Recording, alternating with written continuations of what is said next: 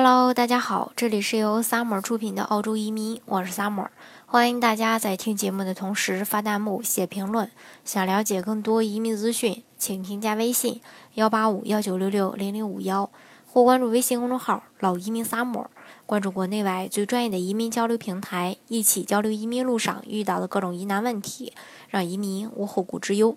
今天呢，跟大家来说一说目前澳大利亚最主流的一些移民项目。其实呢，说到移民项目呢，无非就这么几种：一个是技术移民，一个是商业移民，还有团聚类的移民。那团聚类的移民包括呃移民了的这个父母给孩子申请，或者说呃夫妻之间申请，还有就是给父母之间的申请。这个其实自己都可以 DIY 的。所以今天呢，在这里不。呃，不过多的给大家来分享，然后具体的说一下技术移民和商业移民。那技术移民的话，又分为两两大类吧，一个是独立技术移民，还有一个就是雇主担保移民。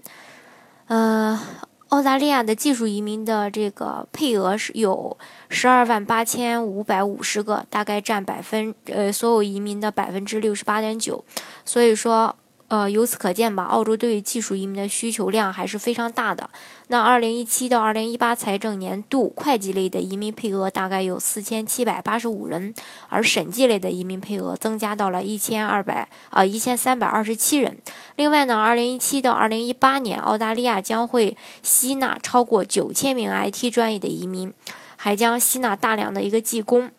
那这个独立技术移民呢，又分为三类，一个是幺八九。呃，这个永居签证、幺九零州担保永居签证，还有四八九临时签证。那针对这个技术移民这个永居类的申请，这个条件主要包括这么几点：第一个就是部分申请人要获得澳洲领地或州政府的担保；第二点，提名职业在指定的列表上，满足提名职业列表的要求；第三点，通过提名职业的职业评估；另外呢，第四点，年龄呢要小于四十五岁。呃，第五点，移民意向 UR 打分要达到六十分以上。第六点就是英语，呃，达到雅思四个六，至少四个六，基本上是，或者说同等英语水平，比如说托福呀、PTE 啊等等，这一些都是可以的。那来满足提名职业的英语要求。第七点，部分申请人。需要于签证批准后，在担在这个提供担保州的居住至少要满两年。最后一点就是身体健康，没有犯罪记录。这是对于这个独立技术移民的要求。那另外，除了独立技术移民，还有跟大家。呃，提到过的这个雇主担保移民，二零一七到二零一八财年呢，澳大利亚移民的总额有十九万，而雇主担保移民的配额虽然最多，但是想通过雇主担保移民也并非是。呃，并非是一件很容易的事儿。那澳洲政澳洲的政府对雇主担保也实行了多次的改革，像澳洲四五七签证被替换，幺八六签证高薪豁免被废除，年龄上限由五十岁下调到了四十五岁，然后英语要求也提高了。澳洲雇主担保移民的这个难度呢，呃，是越来越大。那目前的澳洲雇主担保移民可以说是三个类别吧，有 TSS 临时签证、幺八六永居签证、幺八七偏远地区永居签证。那针对直接申请永居的雇主担保类移民，移民条件主要包括这么几点：第一个，要获得澳洲雇主提名，提名职业在指定的列表上；第二点，年龄要小于四十五岁，四十五周岁。然后第三点，部分申请人需要通过职业评估。第四点，具备雅思四个六或者说同等能力的英语水平，比如说托福、PTE 这些。第五点，部分申请人需要至少三年相关的工作经验。第六点，身体健身体健康，没有犯罪记录，这是针对雇主担保移民的。那剩下的就是这个商业移民，也可以说是投资移民，反正这个界限吧，并没有特别的明显。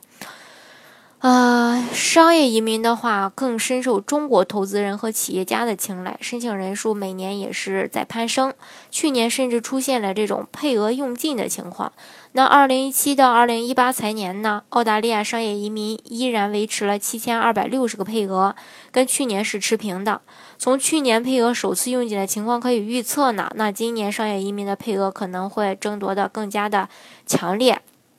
那商业移民主要包括这么几个签证类别：幺八八 A 签证、幺八八 B 签证、幺八八 C 签证，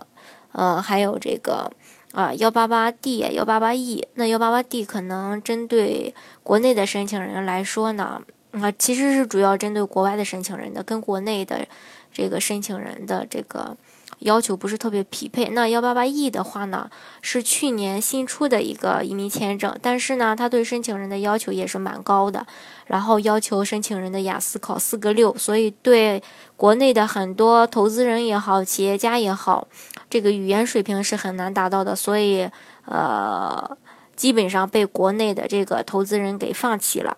那咱今天主要说一说幺八八 A、幺八八 B、幺八八 C，还有幺三二。幺八八 A 呢是属于商业创新类的这个签证，要求申请人夫妻名下净资产八十万澳币，过去四年中有两年，啊拥有一家公司百分之三十以上的股份，而且这家公司的年营业额呢要达到五十万澳币以上，然后申请人同意并在澳洲做两年的生意，然后达到三十万澳币的一个营业额，呃，这是针对这个幺八八 A 的一个。呃，要求基本的要求，当然这个具体的要求，如果大家还想了解的话，可以加我的微信。再说一下幺八八 B，幺八八 B 呢，主要是针对呃投资人呀，还有做股票的呀，还有这种进行房产投资的这类人群的申请人，需要通过公司生意或者说股票、期货投资合法赚取二百二十五万澳币的一个利润。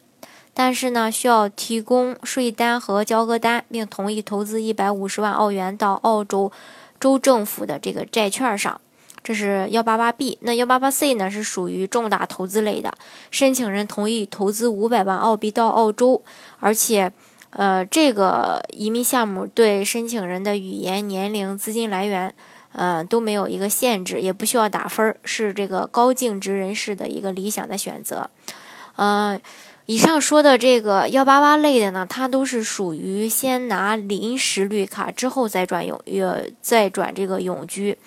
那再跟大家说一下这个幺三二，幺三二呢又包括两种，一个是商业创新幺三二，申请人需要拥有一百五十万澳币以上的资产，然后在中国过去四年中有两年拥有一家公司持股百分之三十以上，并且这家公司的年营业额要在三百万澳币以上。企业净资产不少于四十万澳币，申请人抵达澳洲后的十二个月内要开展做生意，然后投资金额呢也不少于一百五十万澳币。